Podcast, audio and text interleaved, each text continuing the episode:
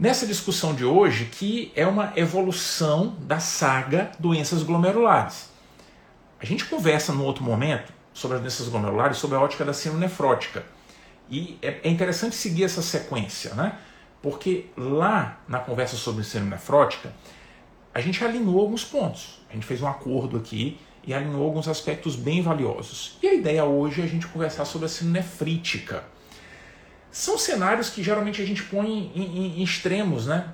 bem opostos. Apesar de que muitas vezes eles se, se entrelaçam, sabe? As coisas são meio bagunçadinhas. Mas o ponto tradicional, principalmente na prova, encontrou o indivíduo, pensou em doença glomerular, tem que pensar em síndrome nefrótica e síndrome nefrítica. É aí que a coisa vai se encaixar, é aí que a gente tem que pensar de fato. Grosso modo, né, a gente conversou lá na síndrome nefrótica que o grande problema na síndrome nefrótica é que o glomérulo do indivíduo está estraçalhado. Na síndrome nefrítica, que a gente vai conversar nos próximos minutos, o glomérulo do indivíduo está inflamado. É bem diferente, né? Um está estraçalhado, todo adelgaçado, arrebentado, passou por lá, não presta mais aquele negócio, né? Todo abertão, tem arreganhado e tal. Na sinefrítica não, cara. Tá inflamado, sabe? Sensível. Se doesse, se tivesse nervo para dor, ia doer, sabe? O negócio. São situações bem diferentes. Bem diferentes na prática, embora muitas vezes se entrelacem.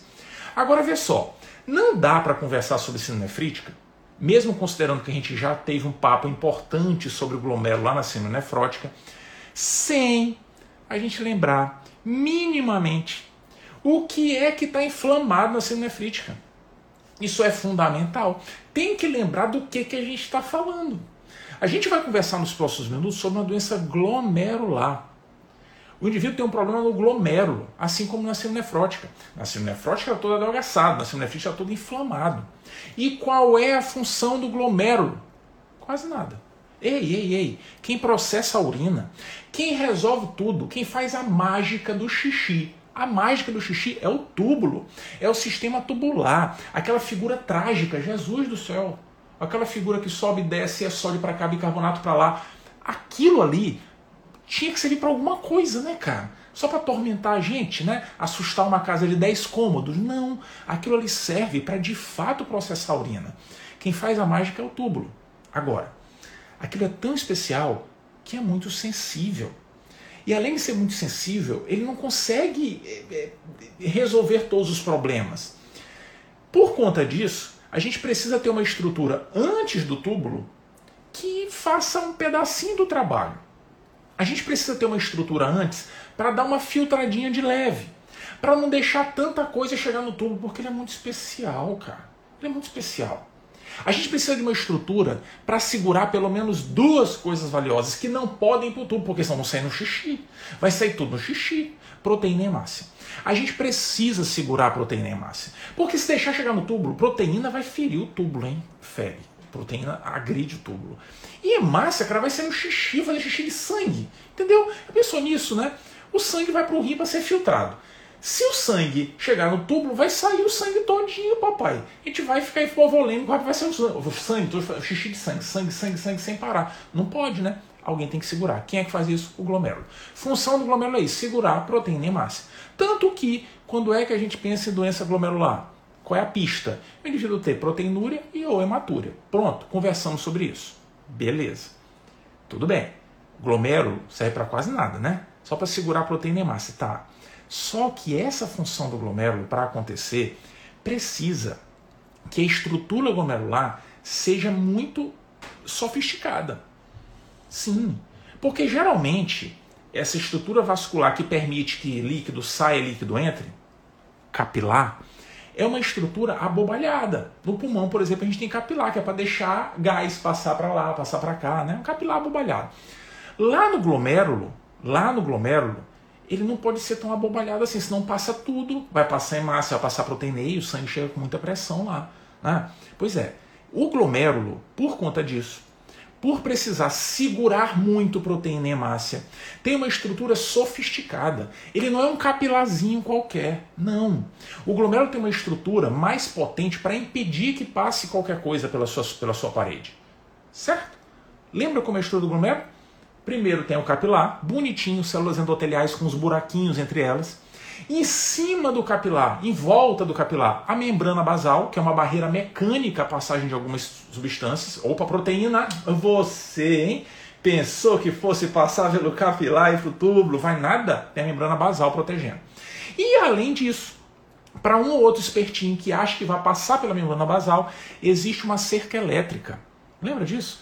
As células epiteliais diferenciadas que revestem a membrana basal, chamadas podócitos, que tem esse nome, podócitos, porque elas emitem uns prolongamentos que parecem uns pezinhos, que quando entram em contato com a membrana basal dão choque. É uma cerca elétrica de carga negativa que impede que uma outra coisinha, albumina, está passando pela membrana basal, toma um choque e volta. Não pode passar, não. Essa é a estrutura do glomérulo. Tudo que passar por ali, passou pela célula endotelial, passou pela membrana basal, passou pelos podócitos, cai no espaço de Bauman. Do espaço de Bauman, vai para o túbulo. É isso. Não é? É isso. Enfim, aí a cápsula de Bamora tá ali em volta, né? Para não deixar o negócio ir embora do rim, né? Não, é não? Pois é, cai no túbulo e lá o túbulo vai fazer a mágica, não tô nem aí para túbulo. Te vira aí, papai, que eu não quero saber de nada agora não de envolvendo túbulo. É isso. Beleza. Lá na síndrome nefrótica, a gente conversou que o indivíduo tem uma doença, e podem ser várias, que torna essa estrutura adelgaçada, toda arreganhada, sabe? Abre tudo, e aí começa a sair proteína, e proteína, e proteína, e proteína, é uma chuva de proteína. A grande característica da síndrome nefrótica é proteinúria para valer. Muita proteína, mais de 3,5 gramas na urina de 24 horas, é muita proteína. Beleza, isso é síndrome nefrótica. E a síndrome nefrítica? Na síndrome nefrítica, o indivíduo tem inflamação lá do glomérulo. Inflamação de quê? Ora, inflamação das células endoteliais, inflamação da membrana basal, inflama tudo, cara. Entendeu? Vem cá.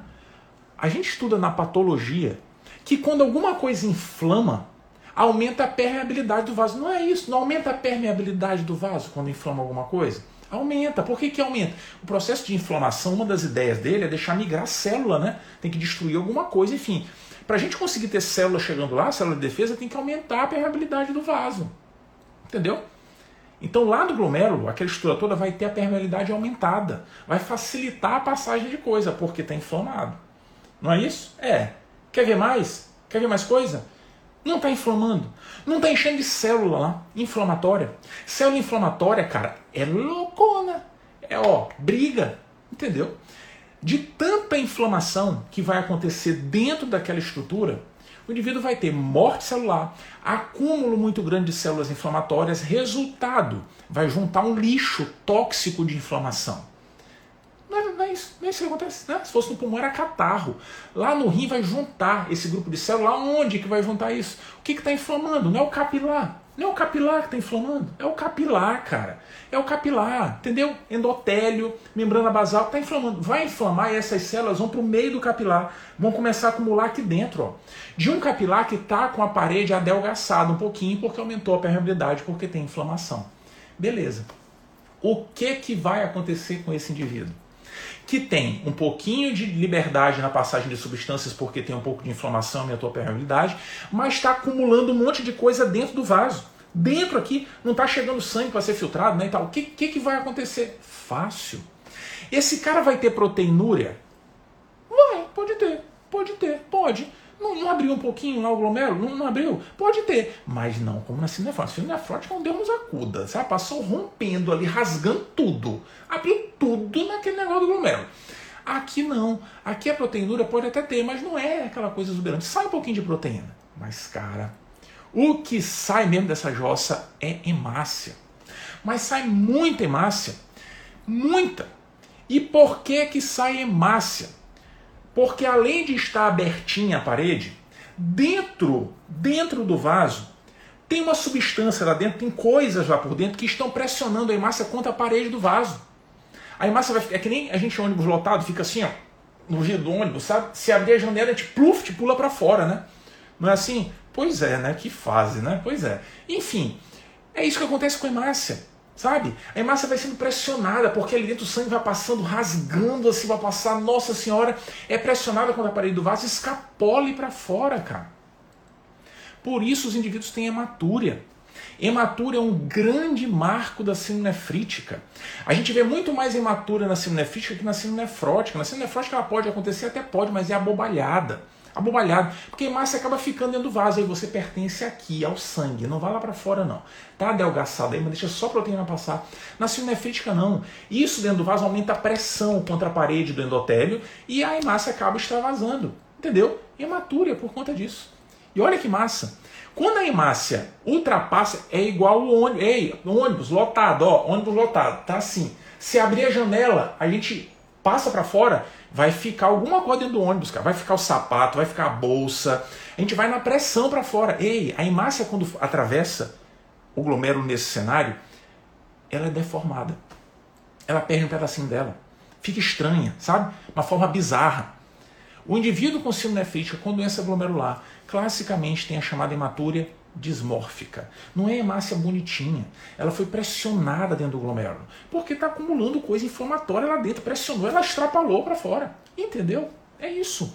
Grande característica da síndrome nefrítica, por conta da inflamação, é ter hematúria dismórfica. E não para só nisso, não. Não para. Essas coisinhas que estão acumulando aqui dentro, entupindo o vaso, vão atrapalhar a filtração glomerular. Claro! Se está entupindo, como é que o sangue vai passar para ser filtrado? Não vai ser filtrado, cara. O indivíduo pode ter redução da taxa de filtração glomerular. Consequência disso, aumento de ureia e creatina, azotemia. Consequência disso, não joga líquido para fora. O indivíduo pode ter hipervolemia e por conta de hipervolemia pode ficar hipertenso, pode ter edema de membros inferiores, edema periférico, pode ter edema pulmonar, congestão, tudo por hipervolemia. Acabou a conversa, não quero mais fazer essa live. Não quero mais, acabou, cara.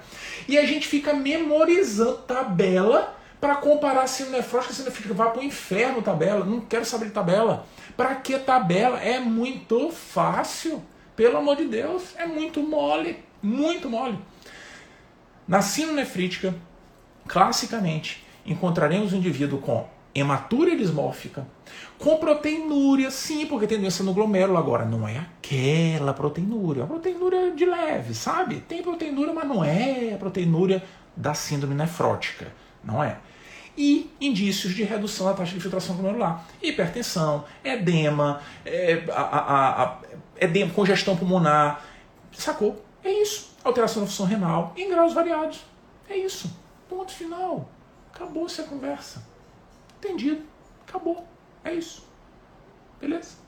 Na síndrome nefrótica, a conversa era diferente. Lembra? Lá na síndrome nefrótica, era um indivíduo que muitas vezes tem até uma doença um pouco mais insidiosa, e que a grande característica é perder muita proteína.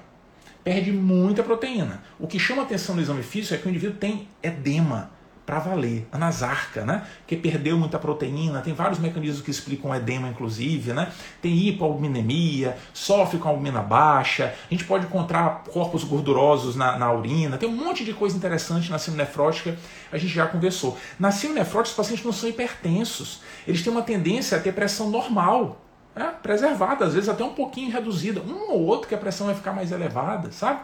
É bem diferente a doença. A síndrome nefrítica, o negócio às vezes é o punk, sabe? É inflamação, papai. Mas não precisa memorizar tabela, é só parar e pensar e tentar entender. Certo? Só isso. Lembrar da estrutura. A gente tem um pânico da estrutura do glomérulo. Cara, isso é tão simples, tão simples. Endotélio basal e podócitos, acabou. Isso ajuda a gente a entender muita, muita, muita coisa. Mas muita mesmo. Então, muita atenção, eu odeio esse negócio de ver definição de síndrome nefrótica. É isso, isso. Não, é mais fácil entender. Viu? Porque entendendo, a gente já sabe até como é que trata. Já sabe como trata. Já vai acabar. Não, peraí, ó, entende aqui. Já sei como é que trata, cara. Qual é o grande problema do indivíduo que tem essa nefrítica? Qual é o grande problema dele? O que, que ele tem mesmo? Ele tem hematúria dismórfica, tá? Tá preocupado com hematúria dismórfica? Eu não. Alguém vai morrer por causa de hematúria dismórfica? né, vai morrer. Meu Deus, mas as hemácias eram tão bonitinhas, elas estão todas dismórficas, não estou nem aí, cara. A preocupação na síndrome nefrítica é com a redução da taxa de filtração glomerular. O cara vai ficar hipervolêmico. Não dá, entendeu? Então o tratamento é todo direcionado, imediato, né? Foco, cara, se na cara tem que fazer alguma coisa resolver a redução da taxa de filtração glomerular. Esse é o ponto. Como é que a gente trata esses caras? Como é que trata? Como é que trata? Como é que faz? Como é que faz para resolver isso? Vou usar diurético de alça? Vai, bota para fazer xixi. Vai sim. Entendeu? É isso. A base do tratamento é isso. Acabou. Restrição de sódio água. Tá, sim, dependendo do cenário clínico, vai fazer restrição de sódio água. Indivíduo está hipervolêmico. Tem que fazer. O cara muitas vezes está hipertenso. O que, que eu vou usar? Usa um vasodilatador para controlar a hipertensão. Usa um vasodilatador. Pronto. Só um detalhe importante, né? Tem que tomar muito cuidado com os usos de inibidor de ECA. Muito cuidado. Inibidor de ECA e BRA. Muito, muito cuidado. E esse é um ponto valioso porque na síndrome nefrótica a gente conversa que inibidor de ECA ou BRA, ó, são boas opções. Lá na síndrome nefrótica, a gente usa o inibidor de ECA ou BRA não é para tratar hipertensão, até porque raramente eles são hipertensos. A gente usa para diminuir a proteinúria. Lembra disso? Lembra? Lembra que inibidor de ECA e BRA fazem isso? Pois é. É exatamente por isso, pela razão que justifica eles ajudarem na proteinúria, que a gente tem que tomar cuidado com o inibidor de ECA ou BRA na síndrome nefrítica. Não é que seja assim contraindicado, sabe? Não uso de jeito. Não, não, mas tem que tomar cuidado. Porque eles podem piorar a função renal. Sabe por quê? Isso é muito massa, cara. Muito massa. Lembra por quê que inibidor de ECA ou BRA reduzem a proteinúria na síndrome nefrótica? Lembra sim, lembra. Imagine que meu rosto fosse um glomérulo. Que glomérulo horrível, né? Enfim. Aqui a arteríola aferente que está trazendo sangue para o glomérulo, a arteríola eferente que está levando o sangue fora, certo? Beleza. O que, que acontece na síndrome nefrótica? O glomérulo está todo destruído, igual a minha cara. Enfim, todo adelgaçado, todo arrebentado. Todo o sangue que chegar aqui para ser filtrado vai perder proteína. Vai. Como é que a gente pode melhorar, diminuir a proteinúria na síndrome nefrótica? Tira o sangue do glomérulo. Deixa ficar o mínimo de tempo possível. Quanto mais tempo o sangue ficar no glomérulo, mais perde proteína. Como é que a gente faz isso com o inibidor de ECA ou BRA? Inibidor de EcoBRA são vasodilatadores que lá no rim tem uma ação muito interessante. Eles dilatam a arteríola eferente. Lembra? Isso é ótimo no diabetes, né? Dilata a arteríola eferente. Na hora que ele dilata essa arteríola, quando o sangue chega por aqui, ele quer logo ir embora, porque aqui está dilatado, cara. A pressão aqui está mais baixa. Ele não quer ficar dentro do glomérulo. Dilatar essa arteríola facilita a saída do sangue. É diferente se ela estiver fechada. Se ela estiver fechada aqui, tranca tudo no glomérulo. Aí o cara vai perder proteína para valer. Usou de cobrar, abriu tudo. Entendeu? Beleza. E no indivíduo com síndrome nefrítica? Epa, pera lá. Na síndrome nefrítica a conversa é outra. Na síndrome nefrítica, isso aqui tá tudo entupido. O sangue está chegando aqui e mal consegue entrar e sair, não está filtrando nada. Na nefrítica, a gente quer que o sangue fique mais tempo no glomérulo. De, deixa ele ficar mais tempo aí, deixa, deixa aí, para ver se filtra alguma coisa. Se a gente abrir a arteríola eferente, quando o dia cobrar, pode acontecer do sangue sair mais rápido. E isso pode piorar a filtração glomerular. Entendeu?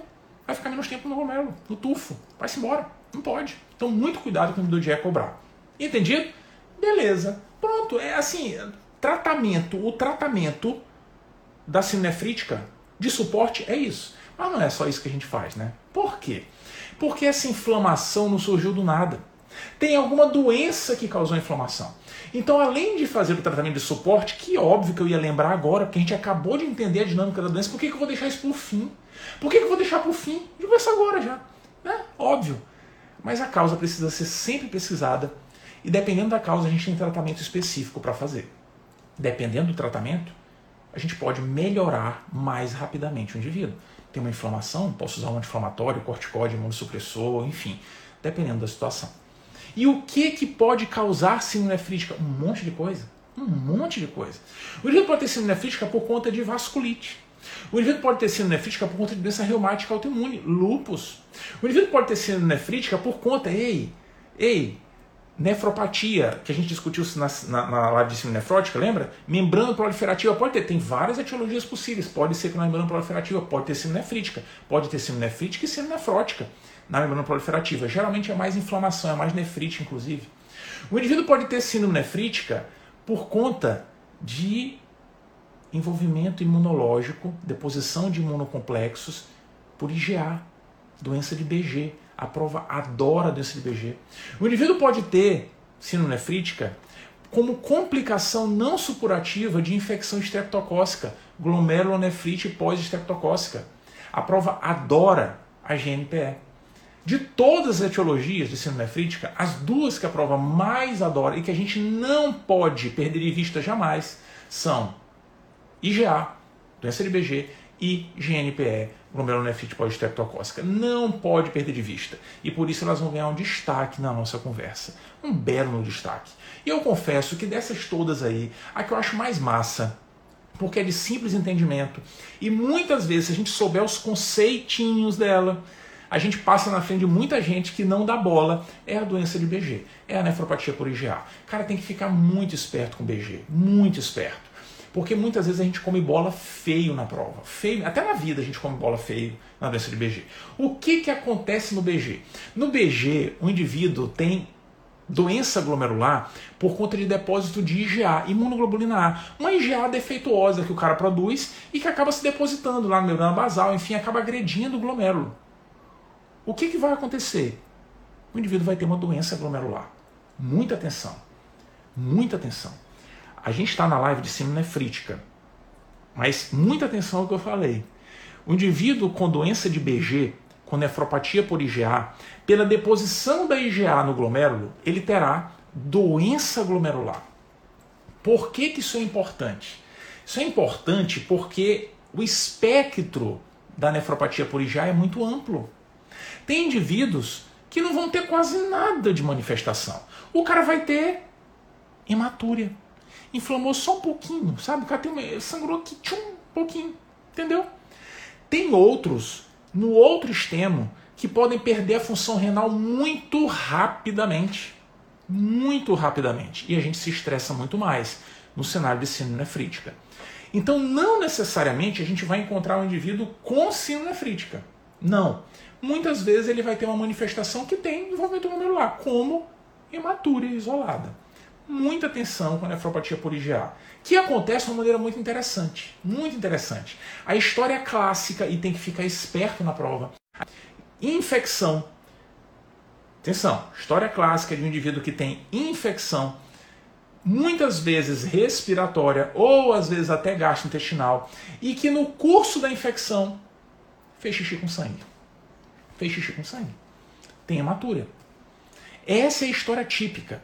Habitualmente durante a infecção. Por quê? Porque ele deflagrou uma resposta imune que fez ele liberar muito IgA, IgA defeituosa que foi se depositar lá no glomérulo. Deposição de imunocomplexo no glomérulo. Ponto final, acabou-se. Acabou-se. É isso que acontece. Às vezes pode até ser assim, um ou dois dias depois, sabe, da infecção, mas na maioria das vezes é no curso. Se for depois, é rapidinho depois, não demora não. Entendeu? Porque senão o cara esquece da IgA. Então logo acontece isso e muitas vezes é um quadro autolimitado, não vai acontecer de novo. Sabe? No outro dia, não, não, não, não, não aconteceu, acabou-se. Ou às vezes o cara até sabe, olha, isso já aconteceu comigo antes. Quando eu fiquei resfriado, uns 5 anos atrás, eu fiquei fazendo xixi com sangue assim dois dias, mas fiquei bonzinho, não teve nada não. Essa é a história padrão da nefropatia por IgA. Viu isso daí, viu isso daí, tem que pensar nessa possibilidade. Muitos indivíduos terão só hematúria. Às vezes hematura é microscópica e muitas vezes hematura é macroscópica. Mas um percentual bem significativo vai desenvolver de fato a nefrítica. E aí de graus variados. Às vezes o indivíduo pode ter uma síndrome nefrítica abobalhada, às vezes pode ter um quadro muito intenso com perda importante de função renal. Então, muita atenção para esse cenário. Na maioria das vezes, é bem verdade, o indivíduo não evolui com perda tão significativa e rápida da função renal, sabe? Na maioria das vezes, é uma síndrome nefrítica que chama atenção, mas a coisa acaba melhorando com o tempo. Tudo bem? Síndrome nefrótica na nefropatia por IgA até pode acontecer. Pode, mas é incomum. Incomum. A imensa maioria das vezes é hematúria, hematúria dismórfica, que é a característica da hematúria glomerular. Já conversamos sobre isso. Isso é o que chama atenção. Não é como câncer de bexiga trauma urológico, nefrolitíase. Nesses cenários é sangue de verdade, né? A hemácia está bonitinha na urina, não tem dismorfismo eritrocitário. Aqui não, o indivíduo vai ter hematúria e tem dismorfismo. Nesse cenário tem que pensar na doença de BG. Ela pode ser idiopática, aconteceu porque eu tenho uma infecção, respondi a infecção e por acaso tive isso daqui. Mas muita atenção. Às vezes, a nefropatia por IgA pode estar associada a outros cenários clínicos. Quer ver só? A gente já falou de IgA em um momento, já. Quando a gente conversou sobre o estudo da hemostasia, a gente discutiu uma vasculite, que é a principal vasculite da infância, em que a IgA está envolvida. Lembra? Púrpura de Anoxolai, o indivíduo tem púrpura, artrite, dor abdominal e nefrite. Lembra? Pois é, é IgA no rim. Entendeu? Então o espectro da nefropatia por IgA é mais amplo, muitas vezes acontece no contexto da púrpura de. O indivíduo pode ter nefropatia por IgA associada a doença celíaca, a doenças inflamatórias intestinais. São cenários incomuns, mas que já apareceu em prova, tem que ficar esperto. Tudo bem? Muita atenção com o cenário clássico da doença de BG. Muitas vezes não vai precisar de tratamento nenhum, às vezes, se tiver alteração na função renal, pode precisar de tratamento, e aí, nesses casos, o tratamento é feito com corticoide, imunossupressor, enfim. A esse ponto específico, as provas não costumam perguntar, a gente não precisa adentrar nesse cenário. Vendo uma questão ou outra, a gente expande esse conceito, mas a ideia central é entender a dinâmica da doença. É um indivíduo com infecção respiratória gastrointestinal que, no curso da infecção ou imediatamente depois, imediatamente apresenta hematúria, apresenta doença glomerular. Muita atenção. E tem que entender desse jeitinho, a gente tem que discutir esse aspecto, porque a gente precisa fazer o contraste com outro cenário que é muito frequente na prática e que a prova adora usar como contraste, que é a GNDA, glomerulonefrite difusa aguda, que no nosso meio assim, é praticamente sinônimo de glomerulonefrite pós-estreptocócica, a famosa GNPE. Sim, o PE da GNPE é de pós-estreptocócica. O indivíduo teve uma infecção estreptocócica e depois da infecção estreptocócica gerou uma resposta imune bizarra que agrediu o glomérulo. Parecido com o que acontece na febre reumática. E aí, na febre reumática é a mesma conversa, não é? Não é isso? E tem uma infecção estreptocócica, estrepto beta hemolítico do grupo A de Lancefield, ou estreptopiógenes. Tem infecção pelo estreptopiógene de orofaringe, infecção de orofaringe, e um tempinho depois acaba desenvolvendo a febre reumática, não é isso? É uma complicação não supurativa da infecção estreptocócica. Pois é, a GNPE também é uma complicação da infecção estreptocócica pelo Streptopiógenes e que pode acontecer no período aí de duas semanas depois da infecção de orofaringe. Ei, duas semanas depois, hein? Tem tempo aí, né? Tem tempo. No BG, a coisa é colada com a infecção. Acontece durante o curso e imediatamente depois. Muita atenção, muita atenção. Agora olha que coisa massa. A gente fica pensando, né, que esse GNPE, esse PE é pós-estreptocócico, mas não é não. Esse PE, glomerulonefrite PE, é por outra razão, sabia? Ah, já sei, lembrou, né? Lembrou. É porque além do indivíduo ter infecção de orofaringe, gerando a GNPE, ele pode ter infecção de pele piodermite infecciosa por estrepto pode gerar também GNPE. Por isso que é pé, entendeu? De pele. Não, não é por isso não, não é por isso não. Mas ó, não pode esquecer isso, cara. Na febre reumática é só o gogó. Na GNPE pode ser infecção de orofaringe ou então infecção cutânea. Muita atenção com esse detalhe, porque esse é um detalhe importante. Outro ponto interessante, né, que quando é na pele, demora um pouquinho mais para o bicho gerar problema. A gente não dá muita bola para a pele, né? Deixa o bicho deixa pegar fogo aqui. Então, geralmente, infecção de pele, para gerar GNPE, o período é mais prolongado 3, 4, 5 semanas, sabe? Demora um pouquinho mais do que nos casos de infecção por orofaringe. Muito bacana isso, né? Pois é. Essa coisa do pé não é de pós-estreptocócica mesmo, não. E nem é de pele também, não. Não é. Hum, hum, hum. não é. Agora eu vou falar sério. O pé do GNPE é porque o foco da resposta imune que vai afetar o glomérulo do indivíduo é no pé. É no pé, cara. Tem que, tem que lembrar disso. Isso é importantíssimo. A resposta imune que vai ferrar o glomérulo pega o pé. Qual é o pé do glomérulo? Qual é o pé do glomérulo? Ei, como é que é o glomérulo mesmo? Endotélio fenestrado, membrana basal e os podócitos. Ei, os podócitos são células epiteliais diferenciadas que abraçam a membrana basal emitindo os prolongamentos, que parecem uns pés. Por isso que o nome é podócito. O nome é podócito por isso, porque parece um pezinho. Quando ele toca na membrana basal, se gera cerca elétrica. É exatamente nessa região que a gente tem o depósito de imunocomplexos da GNPE exatamente nesse local. São depósitos subepiteliais, porque os podócitos são células epiteliais diferenciadas. É bem ali que eles se localizam. E geralmente forma-se um lixo tóxico, né? logo embaixo do, dos podócitos. E aí fica aparecendo assim umas montanhazinhas, ou gibas de camelo, Muita atenção, porque esse é o aspecto clássico na biópsia. Na biópsia a gente vai encontrar depósitos subepiteliais que parecem gibas ou corcovas. A prova adora mencionar isso e a gente não pode perder de vista, tem que lembrar que esse é um achado típico e característico da GNPE. Ai, Fabrício, então eu vou sempre vou ver isso? Não, nem sempre vai ver não. Sabe por quê? Porque a gente raramente biopsia esses pacientes. Porque na imensa maioria das vezes, primeiro, o diagnóstico está na cara, por conta da história geralmente são crianças, né? Tiveram a primeira infecção estreptocócica e tal, segunda, sei lá, enfim. E isso acaba acontecendo.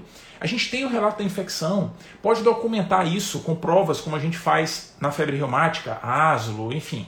A gente pode buscar documentar que isso aconteceu de fato. E o dado clínico né, da sinonefrite vai chamar muita atenção. Então, para dar o diagnóstico é de boa. E tem mais. Na imensa maioria das vezes, esses quadros evoluem bem, as crianças melhoram em poucos dias, a coisa vai melhorando progressivamente, sabe? É muito difícil ter cenários de gravidade. Então, esse aspecto da biópsia é mais porque a prova gosta de perguntar bobeira, mas raramente a gente biopsia o rim. Raramente. A gente biopsia em cenários estranhos, em que a gente olha para o indivíduo e fala: Cara, isso não é GNPE? Não, não é. Era para pegar só o pé, tá pegando o corpo inteiro. Ei, se o indivíduo tiver alteração importante de função renal, tá anúrico, anúrico, sabe? Tá olhando nada.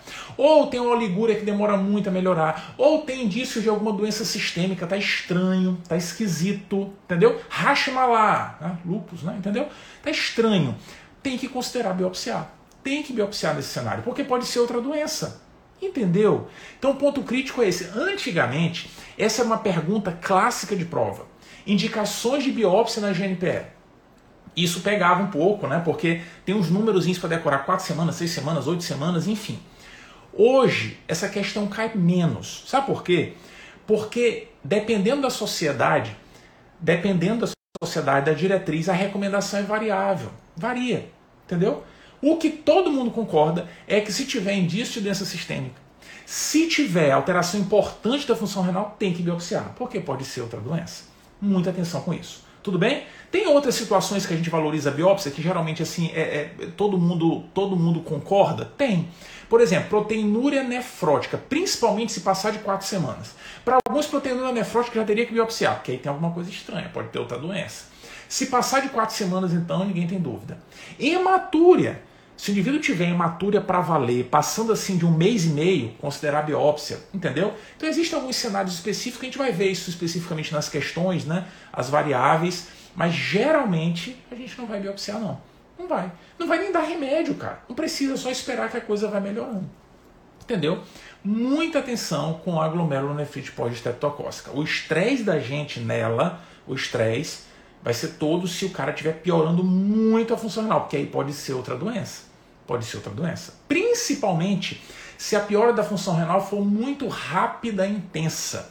Um cenário que a gente chama de glomerulonefrite rapidamente progressiva. Muita atenção. Existem síndromes nefríticas e síndromes nefríticas.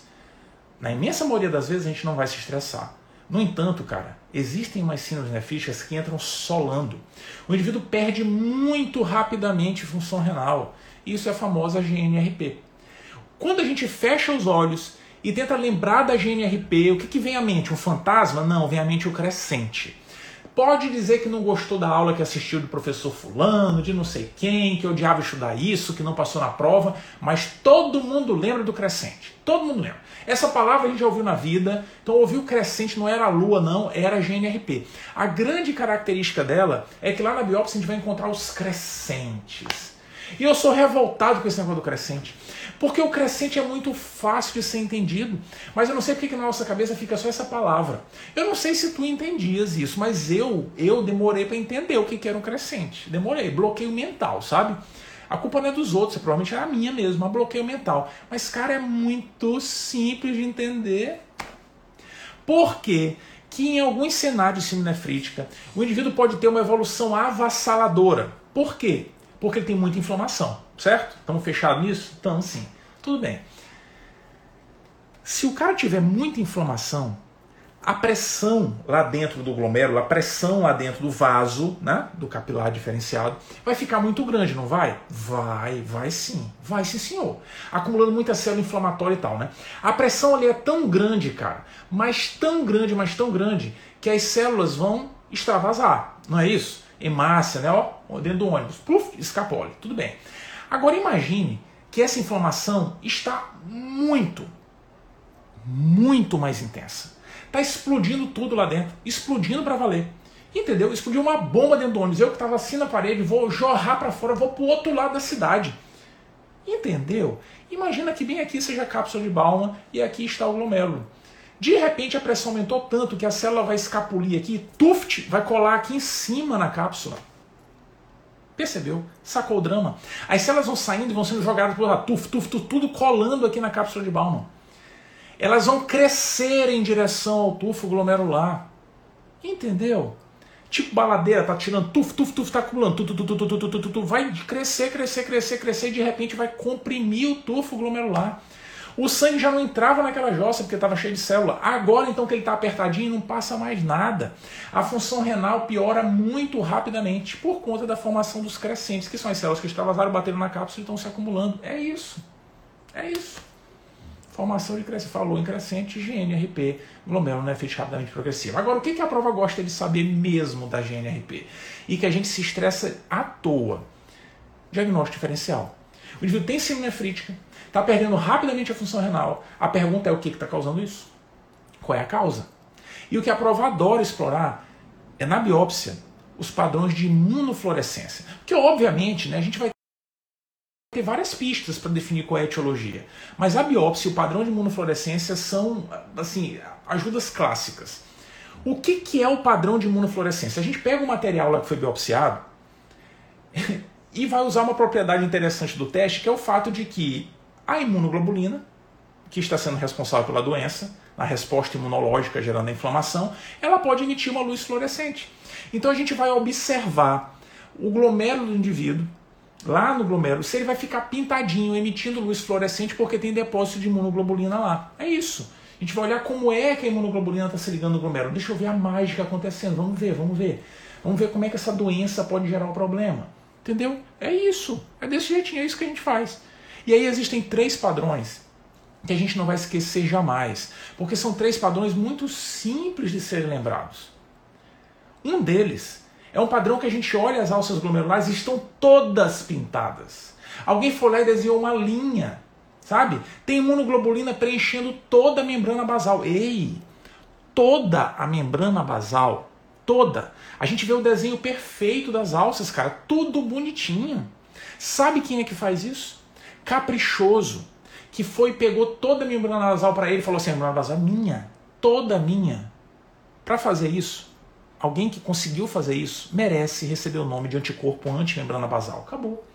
Depósito linear de imunoglobulina na imunofluorescência é igual à doença do anticorpo antimembrana basal. Acabou-se a conversa. Essa doença, você nunca ouviu falar, ouviu sim. Essa doença, quando envolve o pulmão ao mesmo tempo, às vezes o paciente pode ter envolvimento do néfron e envolvimento do capilar pulmonar pela mesma doença.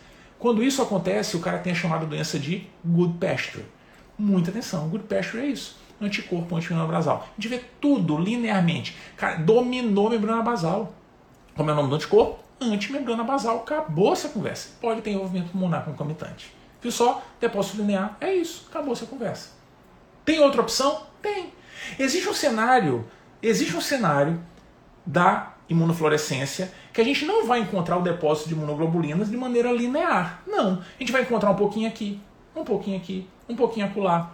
Esse depósito é chamado como? Eu daria o nome de intercalado, mas resolveram dar o nome de granular. A gente vê uns grãos de imunoglobulina em alguns locais. O que causa isso? Tudo. Diz aí, cara, uma doença que pode mexer no, no glomérulo, próstata nefrítica. Lúpus? Dá.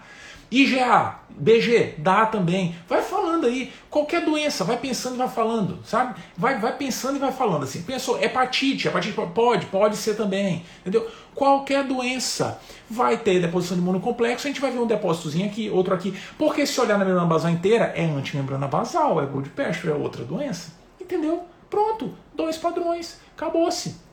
Fabrício, tu falaste que tinham três. É, tem três. O terceiro padrão é a gente não observar nada. A gente olha, gente, não tem depósito de imunocomplexo aqui. Não tem. Caraca! Como é que esse rim foi agredido? Como é que tem sinonefrítica aqui se não tem depósito de complexo imune no glomérulo? Como é? Ah, existe um grupo de doença que tem um anticorpo espírita. Ele não vai se depositar na membrana, não. Não. Ele vai lá para dentro do citoplasma da célula. ANCA. As vasculites ANCA relacionadas não apresentam depósito de imunocomplexo na imunofluorescência. A gente não encontra isso. Entendeu? A via é outra, papai. Tem o ANCA, deixa que o ANCA resolve o negócio. Sacou? Nesse caso, a imunofluorescência é lisa. São as chamadas doenças paucimunes. Poliangiite microscópica, a famosa granulomatose de Wegener, hoje granulomatose com poliangiite, a síndrome de Churg-Strauss, hoje granulomatose com poliangiite e osnofilia. Esses três cenários é que se associam à ausência de deposição de imunocomplexo em imunofluorescência, podendo gerar glomerulonefrite rapidamente progressiva. Tradicionalmente, essas vasculites, elas vêm com outros achados, né, bem exuberantes. Mas muita atenção com o padrão de envolvimento glomerular, porque a prova adora questionar isso. Adora. Para fechar a nossa conversa, só falta uma coisinha, uma coisinha, um conceito pontual que eu prefiro falar agora, ao invés de a gente ficar discutindo isso a live inteira, picotado, sabe? É muito mais fácil falar agora, muito mais fácil. Lembra o que, que é? As provas gostam de perguntar na síndrome nefrítica quais são as doenças em que a gente observa consumo do complemento. Muita atenção com isso, porque isso é fácil. Ai meu Deus, eu faço post, não precisa. É fácil. Por que, que a gente precisa do complemento? O complemento é um complemento né, do sistema imune para ajudar na destruição de células. Enfim, o objetivo do complemento é fazer um buraquinho na parede do, da célula que eu quero destruir, abre um buraquinho e joga a coisa lá dentro para implodir a célula. Esse é o objetivo do complemento. Tá bom. Nem toda doença precisa de complemento. Não, não precisa. Ei, doença que tem anticorpo top, papai, não precisa de complemento. Não precisa. Então fala sério. Quais são as doenças que podem gerar síndrome nefrítica e que tradicionalmente não consomem complemento porque tem um anticorpo top? Fala anticorpo top aí, IgA, doença de BG, para consumir complemento. Por quê? Por que vai consumir complemento se já tem IgA? Não precisa, não precisa. Não consome complemento. Anticorpo antimembrana basal, fala sério, é top tá lá na membrana basal todinha, precisa de complemento para quê, cara? Já é um anticorpo top, não precisa de ajuda de ninguém.